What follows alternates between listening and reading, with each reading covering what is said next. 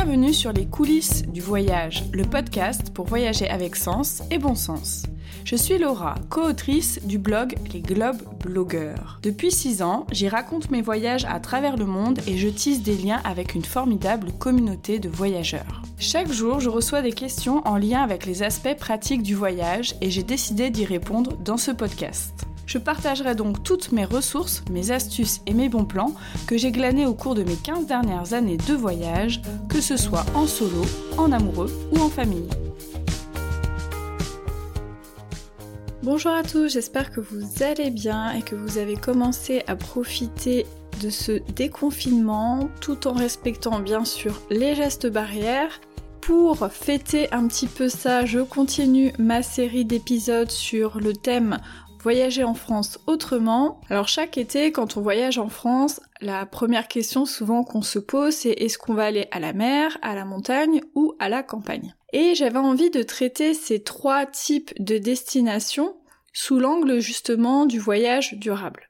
Alors il y a quelques jours, je me suis amusée à faire un petit sondage auprès de ma communauté sur Twitter et sur Instagram pour savoir quel type de destination vous plairait le plus. Et à ma grande surprise, c'est la montagne qui est sortie largement vainqueur de ces sondages. Alors, si ça vous intéresse, je ferai aussi des épisodes sur la mer et sur la campagne parce que j'ai plein de choses à dire.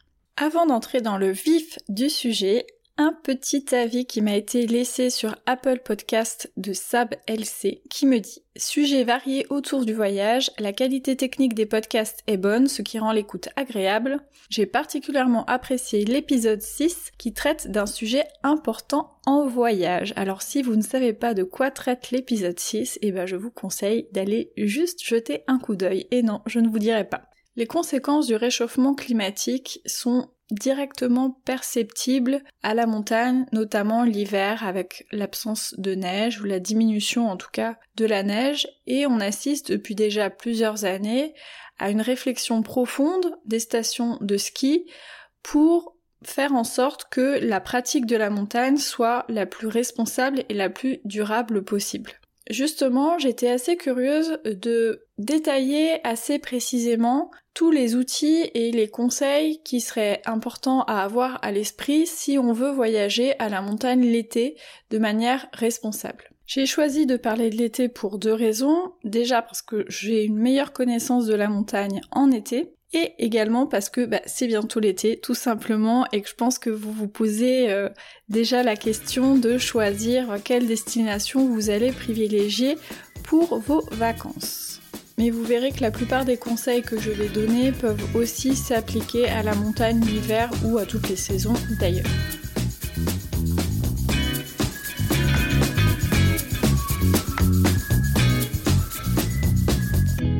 Vacances à la montagne dit station. Alors station de ski l'hiver, mais l'été il se passe aussi des choses dans les stations. Et le premier outil que j'avais envie de partager avec vous, ce sont des labels qui vont vous permettre de choisir des stations qui sont plus éco-responsables que les autres, ou en tout cas qui essayent de mettre en place des démarches pour s'améliorer de ce côté-là. Pour commencer, j'ai envie de vous parler des stations vertes. Alors les stations vertes, ce sont des territoires ruraux, donc euh, des communes de moins de 10 000 habitants qui développent une offre écotouristique de proximité. Donc c'est un label qui est décerné par la Fédération des stations vertes selon un cahier des charges comprenant 24 critères à respecter. Dans ces critères, on retrouve les thématiques de l'écologie, mais aussi de l'aménagement du territoire, de la qualité et la diversité des services et de l'offre de loisirs nature. Pourquoi je vous parle des stations vertes? Parce que dans les stations vertes, on a aussi euh, des villages de neige. Donc c'est là où ça va nous intéresser pour nos vacances à la montagne. Donc ce qui est intéressant dans ce label, c'est qu'il valorise vraiment les spécificités locales de chaque territoire, une offre de loisirs qui est vraiment en lien avec le patrimoine environnement, qui soit naturel ou culturel, et les initiatives durables mises en place. J'aime bien aussi l'idée de promouvoir euh, des stations, des euh, villages de montagne de proximité qui sont pas forcément des grosses euh, usines à gaz. Donc ça c'est quelque chose qui me plaît bien parce que plus l'échelle est réduite aussi, plus à mon sens on peut avoir des liens facilités avec les habitants, avec les acteurs du territoire. Au-delà de juste donner un label, la Fédération des stations vertes réalise vraiment un accompagnement, une formation auprès de ces villages de neige pour les aider à s'améliorer et à aller plus loin dans leur démarche. Donc ça, je trouve ça aussi intéressant. L'idée, c'est pas juste de mettre un macaron et dire bah voilà, vous avez rempli les critères, c'est très bien. Mais il y a vraiment une démarche pour aller plus loin, accompagner les communes, accompagner ces villages de neige ou ces stations vertes quand c'est pas euh, à la montagne, pour aller plus loin dans leur démarche environnementale et sociétale. Autre démarche que j'ai trouvée très intéressante euh, en faisant mes recherches, c'est celle de l'association de développement durable Mountain Riders. Donc Mountain Riders, c'est une association qui développe de nombreuses actions pour promouvoir un accès plus responsable à la montagne. Donc ils ont plein plein de, de missions et d'actions différentes. Je vous invite vraiment à aller voir leur site qui est très intéressant. Mais je vais vous parler plus particulièrement de leur éco-guide. Donc en 2015, ils ont édité un guide que vous pouvez retrouver sur internet, je vous mettrai le lien, qui explique tout d'abord en préambule toutes les problématiques et les enjeux de l'utilisation touristique de la montagne. Déjà, je trouve ça hyper intéressant d'avoir tout résumé de manière très claire parce que c'est pas forcément simple d'avoir tout ça à l'esprit. Ensuite, ce guide, il est un outil pour diagnostiquer et aider les stations à être plus durables. Donc il y a eu tout un travail de concertation qui ont permis de mettre en place des critères selon différentes thématiques. Donc il y a bien sûr les questions de transport qui sont cruciales hein, quand on parle des vacances à la montagne, mais aussi d'énergie, d'eau, d'aménagement, la question des déchets, les aspects sociaux et le territoire. Donc tous ces critères, ils sont bien précisés euh, dans le guide. Au total, il y en a 42 et ces 42 critères sont représentés sous la forme de 42 pictogrammes.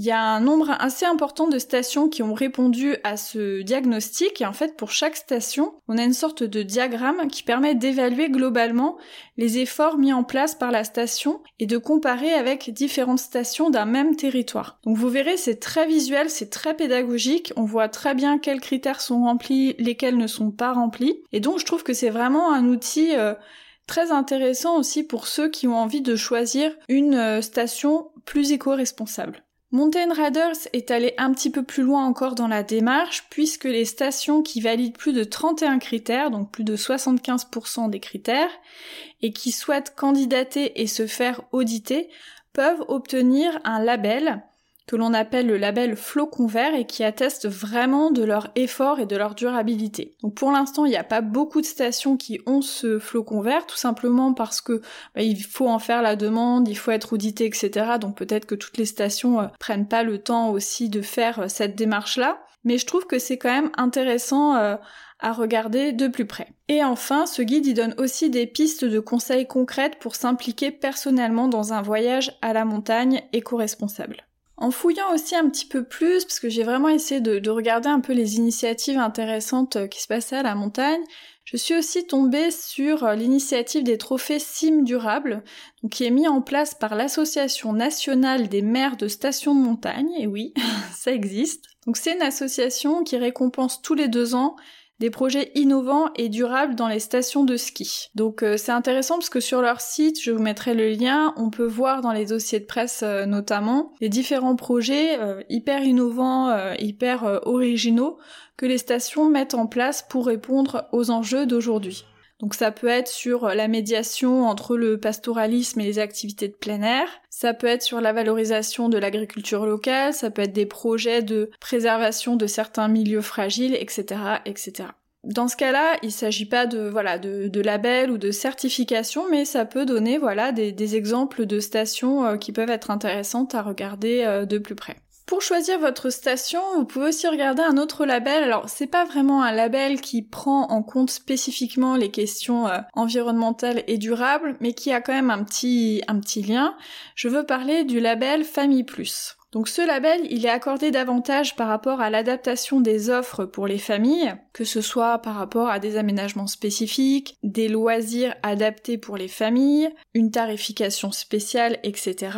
Il valorise les stations qui ont une démarche engagée pour un bon accueil des familles. Je parle de ce label parce qu'il y a quand même un volet sensibilisation à l'environnement et au patrimoine qui est intégré dans cette euh, certification et donc je pense que ça peut quand même être un outil intéressant euh, pour choisir sa station surtout si on voyage en famille. J'ai déjà eu l'expérience de voyager dans une station labellisée Famille Plus, donc c'était à Orsières-Merlette. Bon, c'était en hiver, mais ça donne quand même un aperçu, et effectivement, on voit toutes les actions qui sont mises en place pour les familles, pour faciliter euh, les vacances et pour aussi avoir des activités qui plaisent à la fois aux enfants mais aux parents. Parce que si ça plaît que aux enfants mais pas aux parents, ça va pas. Une fois qu'on a choisi sa station, la deuxième partie qui peut être assez logique, c'est le choix de son hébergement. Alors je vais pas rentrer dans les détails de comment choisir un hébergement durable à la montagne parce que j'ai déjà évoqué pas mal de pistes dans le podcast spécifique qui s'intitule Comment choisir un hébergement durable en voyage. Il y a déjà beaucoup beaucoup beaucoup de pistes dedans, donc je vous invite à aller l'écouter si vous ne l'avez pas fait et ça vous donnera déjà pas mal d'idées.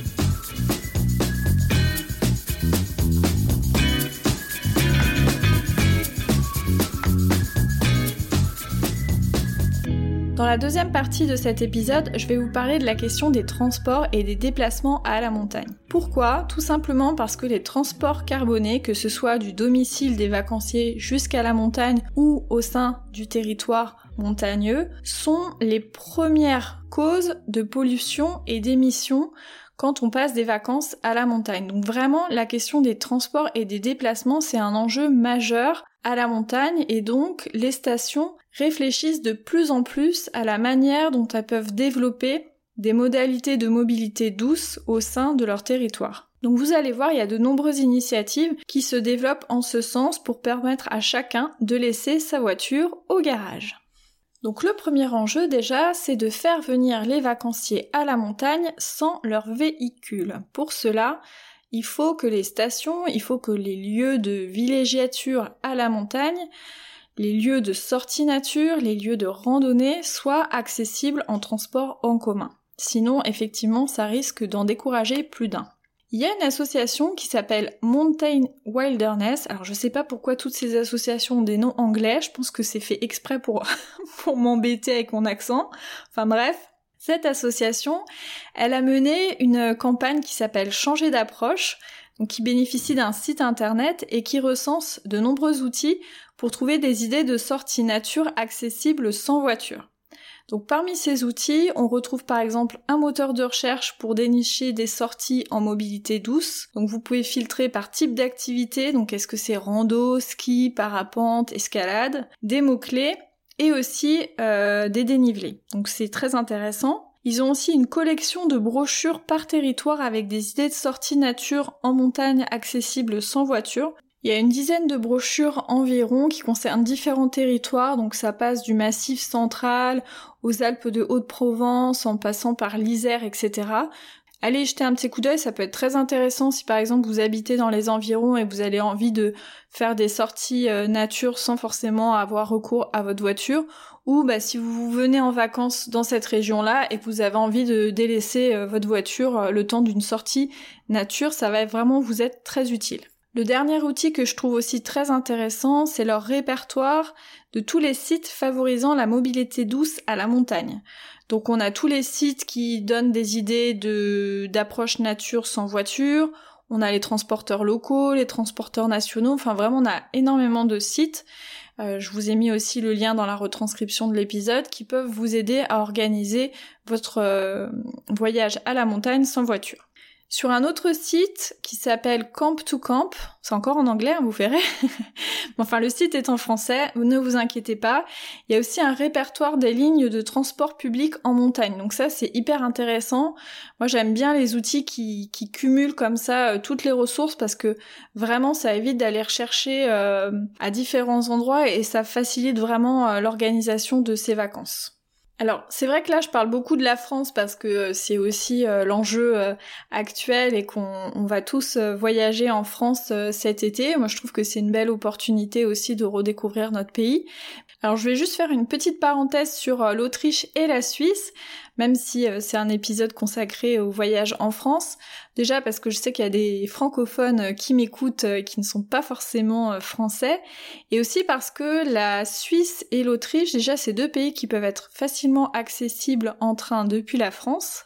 Même l'Autriche, j'en ai fait l'expérience, donc je peux vous le dire, et qui ont développé beaucoup de transports en commun sur leur territoire favorisant l'accès à la montagne sans voiture. Donc je trouvais ça important aussi à signaler euh, parce qu'il y a aussi des gens qui sont proches de la frontière avec la Suisse et qui peuvent aussi avoir envie de découvrir la montagne de l'autre côté de la frontière.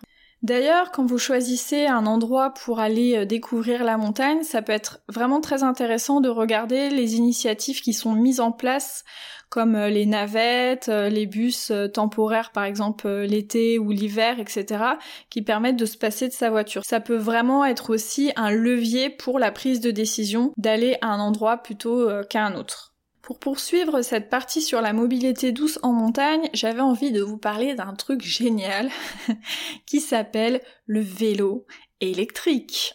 Alors pourquoi je vous parle du vélo électrique? Parce que bon, je peux vous le confesser, je suis pas une super grande sportive et dès qu'il y a une pente, j'ai tendance à me décourager en vélo. Voilà, c'est dit, vous savez tout. Et j'ai découvert le vélo électrique notamment à la montagne dans le Kera et ça a été pour moi une révélation parce que le vélo électrique à la montagne, ça permet vraiment de faire des itinéraires qu'on n'aurait jamais pu faire, en tout cas ceux qui sont pas sportifs comme moi, euh, avec un vélo normal ou avec un VTT. Et donc euh, je trouve ça vraiment intéressant de penser euh, vélo à la montagne et pour ceux qui sont moins sportifs de penser vélo électrique. Il y a de plus en plus de lieux à la montagne qui proposent des vélos euh, électriques. Nous on a eu l'occasion de le tester pour accéder à un festival euh, pour enfants euh, qui était en plein air au fin fond des montagnes dans le Guy S3 Kera et on avait en plus la carriole avec notre fils donc sans vélo électrique franchement je pensais ça aurait été vraiment très très compliqué et c'était vraiment une très belle euh, expérience donc renseignez-vous aussi et puis si vous testez le vélo électrique faites juste attention au démarrage parce que ça peut démarrer quand même assez rapidement si on a un peu abusé sur euh, l'assistance. Pour conclure cette partie sur la mobilité douce, je voulais aussi vous parler de l'option covoiturage. Alors je pense que vous connaissez déjà les sites généralistes de covoiturage, mais sachez qu'il en existe des spécifiques. Donc je pense notamment à Ski Covoiturage ou alors Go to. Donc ce sont deux sites qui sont faits spécifiquement pour les trajets qui mènent jusqu'aux destinations de montagne. Donc le premier concerne uniquement les stations françaises et le deuxième, il est en trois langues et permet de relier différentes stations en Europe.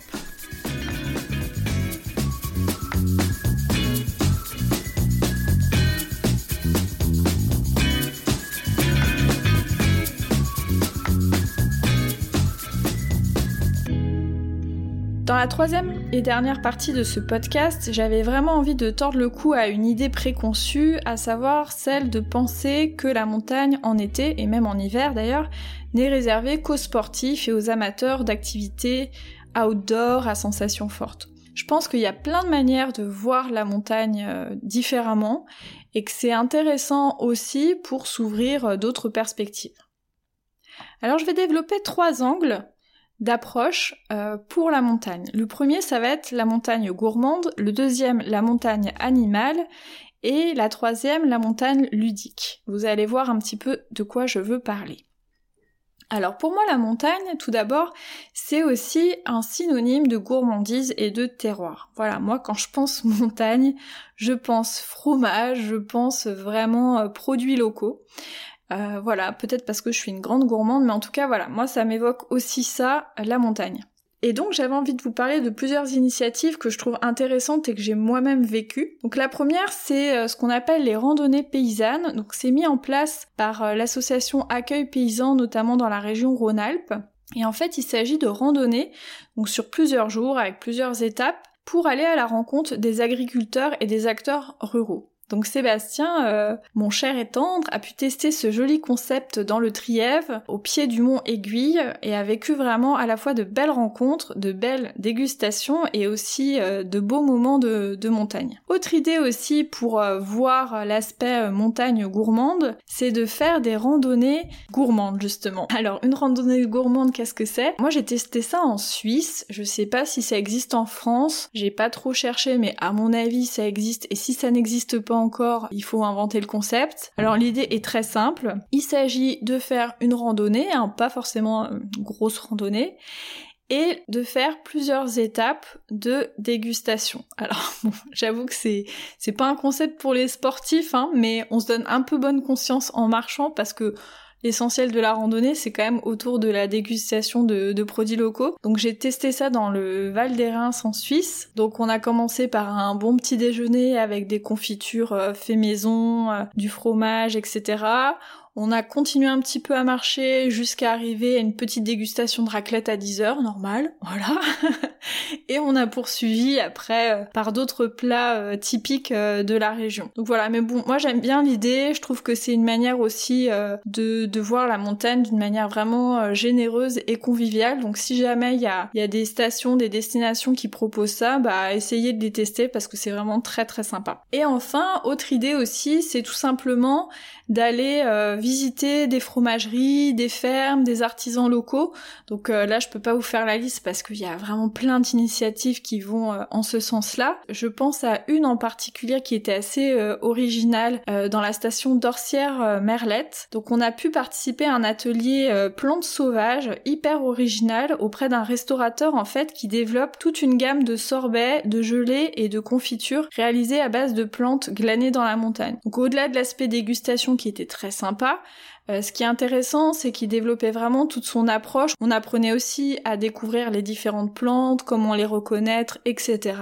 Et ensuite, on les mangeait à travers ces fameux produits. Donc pour ces trois expériences-là, un petit peu insolites euh, de montagne euh, gourmande, vous verrez, je vous ai mis des liens vers des articles qu'on a rédigés, puisque ce sont trois expériences qu'on a nous-mêmes vécues. Et donc comme ça, vous pourrez avoir toutes les informations pratiques et avoir un peu notre ressenti sur la question. Pour moi, ensuite, qui dit montagne dit forcément faune et flore. Bon, j'ai envie de dire n'importe quel territoire pour moi signifie faune et flore parce que je suis un peu obsédée là-dessus, mais voilà. Mais la montagne tout particulièrement. Alors ce qui est intéressant en montagne euh, l'été, c'est qu'elle offre vraiment plein de possibilités d'observer les animaux. Alors en premier lieu, on pense bien sûr aux vaches, voilà, mais ça peut être intéressant d'observer les vaches et de découvrir les différentes races de vaches en fonction des régions. On pense aussi beaucoup à la marmotte parce que c'est quand même un animal qui à partir de 1000 mètres d'altitude est quand même assez facile à voir. En plus on peut, euh, grâce à ses sifflements, le repérer assez euh, facilement. Donc je vous ai pas mis tous les endroits où on peut voir des marmottes parce que je pense que ça aurait été très très long. Mais voilà, je vous ai donné quelques exemples dans la retranscription euh, de l'épisode. Autres euh, animaux emblématiques de la montagne qu'on peut voir en France, ce sont les chamois et les bouquetins. Alors, à ma grande déception, j'en ai encore jamais vu, donc il faut vraiment que je remédie à ça euh, rapidement. Mais en tout cas, les conseils que je peux vous donner pour les observer, c'est tout simplement déjà de vous renseigner euh, là où vous êtes en vacances pour connaître les randonnées où on a le plus de chances de les apercevoir, là où ils ont un peu leurs petites habitudes, de partir plutôt marcher en début de journée ou en fin de journée parce que c'est toujours à ces heures-là quand même qu'on voit plus facilement euh, les animaux. Et puis aussi d'être euh, éventuellement accompagné d'un guide naturaliste parce que déjà il va bien connaître le comportement, les habitudes des animaux et puis surtout il pourra vous donner plein d'informations très intéressantes au-delà de la simple observation. Alors comme je parle de l'observation des animaux, j'en profite quand même pour faire un petit rappel. Quand on observe les animaux, c'est toujours très très important de garder ses distances, d'être le plus discret possible pour ne pas stresser les animaux, pour ne pas les perturber dans, dans leur vie quotidienne. Voilà, parce que ça peut aussi avoir des conséquences négatives de ne surtout pas tenter de les nourrir parce que voilà, même si parfois ça peut partir d'un bon sentiment, c'est jamais une bonne idée et ça a plein d'effets euh, négatifs sur les animaux. Et puis surtout, n'oubliez pas que les rencontres animales, c'est surtout aussi une question de chance. Je pense qu'il faut être humble par rapport euh, au spectacle que peut nous offrir la nature. Alors sachez qu'il y a beaucoup de destinations de montagne qui développent de plus en plus des sentiers euh, thématiques sur l'aspect faune et flore, notamment à destination des enfants, je trouve que c'est des initiatives très intéressantes parce que quand on randonne avec un jeune enfant, c'est toujours bien d'avoir des petits buts, des petits défis, euh, d'avoir quelque chose en dehors de la marche, que marcher pour marcher, ça va pas forcément intéresser un enfant. Ces sentiers-là, ils sont vraiment très intéressants pour cet aspect-là, mais ils sont aussi intéressants parce qu'ils permettent de sensibiliser vos enfants à l'approche qu'on peut avoir avec la nature, au lien qu'on peut tisser avec euh, son environnement. Donc voilà, ce sont des bons outils pédagogiques. Puisque je parle de ludique et de pédagogique, sachez aussi que les stations développent de plus en plus de randonnées sur des thématiques spécifiques. Donc ça peut être des sentiers d'art, ça peut être des sentiers sur l'histoire, sur le patrimoine, sur les animaux, l'astronomie, la géologie. Il y a de plus en plus de choses avec des panneaux didactiques ou avec des, des missions, des choses à faire, à réaliser qui sont mises en place, alors que soit pour les familles ou pas d'ailleurs. Et je pense que c'est aussi une bonne manière d'apprécier la montagne et de la découvrir différemment. Je vous mettrai aussi le lien vers un article qui présente différents types de randonnées ludiques et pédagogiques à faire en France. Donc là, je viens de vous parler un peu des différentes approches, euh, les différents regards qu'on peut porter euh, sur la montagne.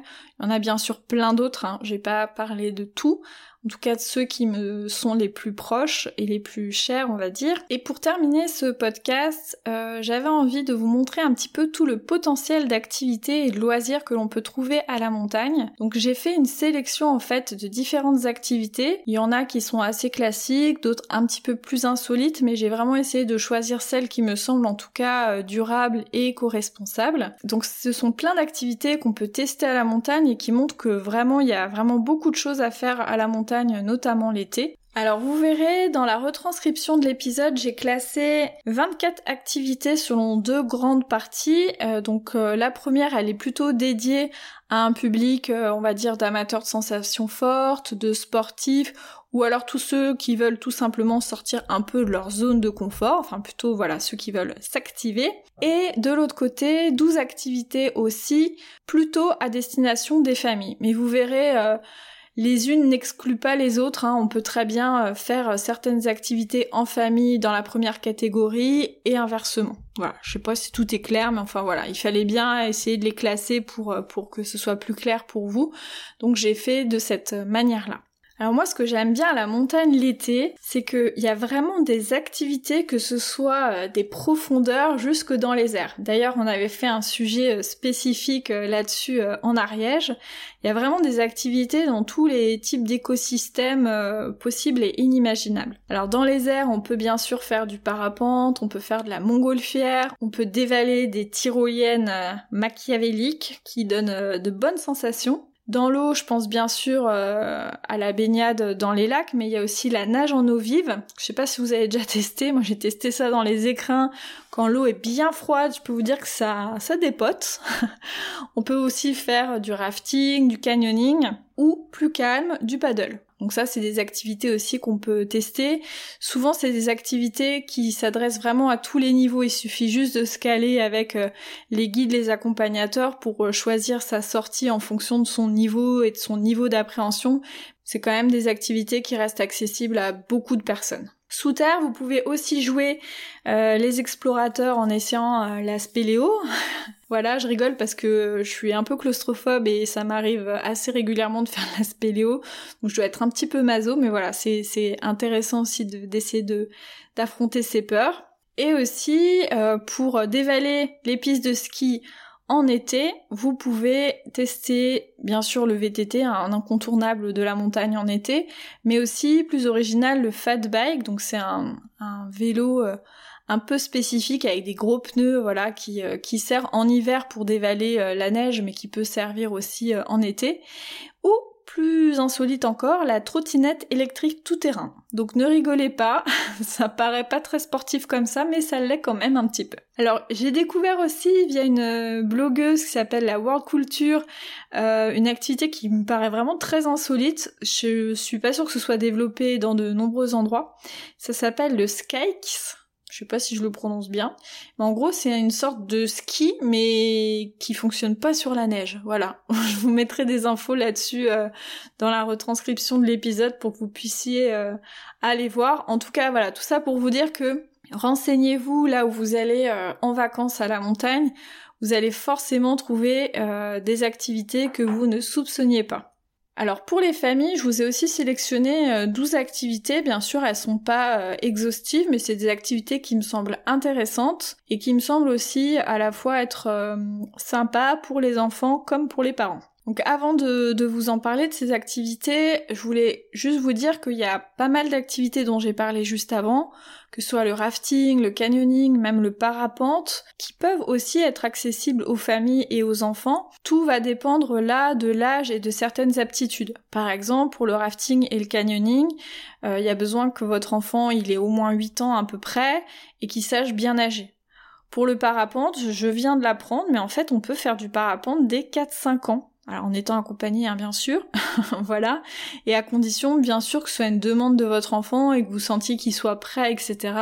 Bon, j'avoue que moi j'aurais du mal à laisser mon petit bout de, de 5 ans faire du, du parapente, mais euh, en tout cas, sachez que c'est possible. Pour l'escalade, l'acrobranche, euh, la via ferrata, c'est pareil. Ça va dépendre en fonction des parcours, en fonction des niveaux de difficulté. Mais voilà, autour de 4 ans pour l'acrobranche, c'est possible, et autour de 7-8 ans pour euh, la via ferrata. Pour toutes les activités à sensation ou engageantes physiquement, je pense qu'il faut bien être à l'écoute de son enfant, de ses envies, mais aussi de ses capacités, puisque bon, on donne des âges comme ça, mais chaque enfant est différent. Rien ne sert de précipiter le test d'une activité si vous sentez que votre enfant euh, risque de mal le vivre, de se mettre en difficulté ou d'avoir trop peur, parce que le risque ce serait euh, de le dégoûter ou d'amplifier des craintes, des angoisses déjà existantes. Maintenant, passons aux activités davantage pensées pour les familles. Donc euh, quand je pense à activités pour les familles à la montagne l'été, je pense bien sûr à la luge d'été, je pense à toutes les activités aussi qu'on peut faire avec les animaux, que ce soit euh, les canirando, les randonnées euh, avec un âne, la rencontre aussi avec un berger et son troupeau, l'observation des marmottes ou de la faune. Toutes ces activités auprès des animaux, elles sont intéressantes parce qu'elles permettent de discuter de la relation qu'on entretient avec la nature, de sensibiliser aussi vos enfants à des démarches respectueuses auprès des animaux. Je vais pas vous parler des zoos, des parcs animaliers, des choses comme ça avec des animaux euh, un peu exotiques parce que déjà c'est pas ma tasse de thé et je trouve que ça euh, n'aborde pas la question de la nature euh, du bon côté. Ensuite, vous avez tout ce qui peut euh, tourner autour des chasses au trésor sous toutes leurs formes.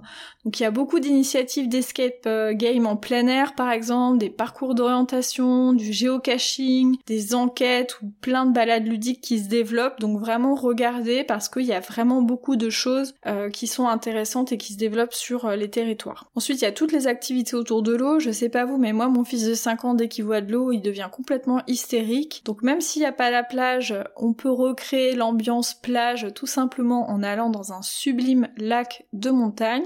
L'eau sera peut-être un petit peu fraîche, mais euh, on s'amusera euh, tout autant. Et puis bah il y a aussi euh, des activités telles que le paddle, le canoë, le rafting pour les plus grands, etc. Et enfin, sachez que en France, la montagne en été, c'est aussi très festif. Il y a beaucoup de festivals euh, notamment à destination des familles, je vais plutôt vous parler de cela, mais il y en a plein d'autres, qui se développent, donc des festivals euh, culturels avec des spectacles, des concerts, des ateliers, etc. J'ai personnellement participé au festival Pote de Marmot, dans le Guies 3 qui est vraiment super euh, sympa, qui ravit les enfants sans ennuyer les parents. Donc pour moi c'était une belle découverte et je vous mettrai dans la retranscription de l'épisode plein d'autres idées de festivals d'été pour les familles dans les destinations de montagne. Pour que vous puissiez visualiser toutes ces activités-là facilement, je vous ai même concocté deux petits visuels, deux infographies si, si vous voulez, que vous pourrez télécharger facilement, repartager, etc.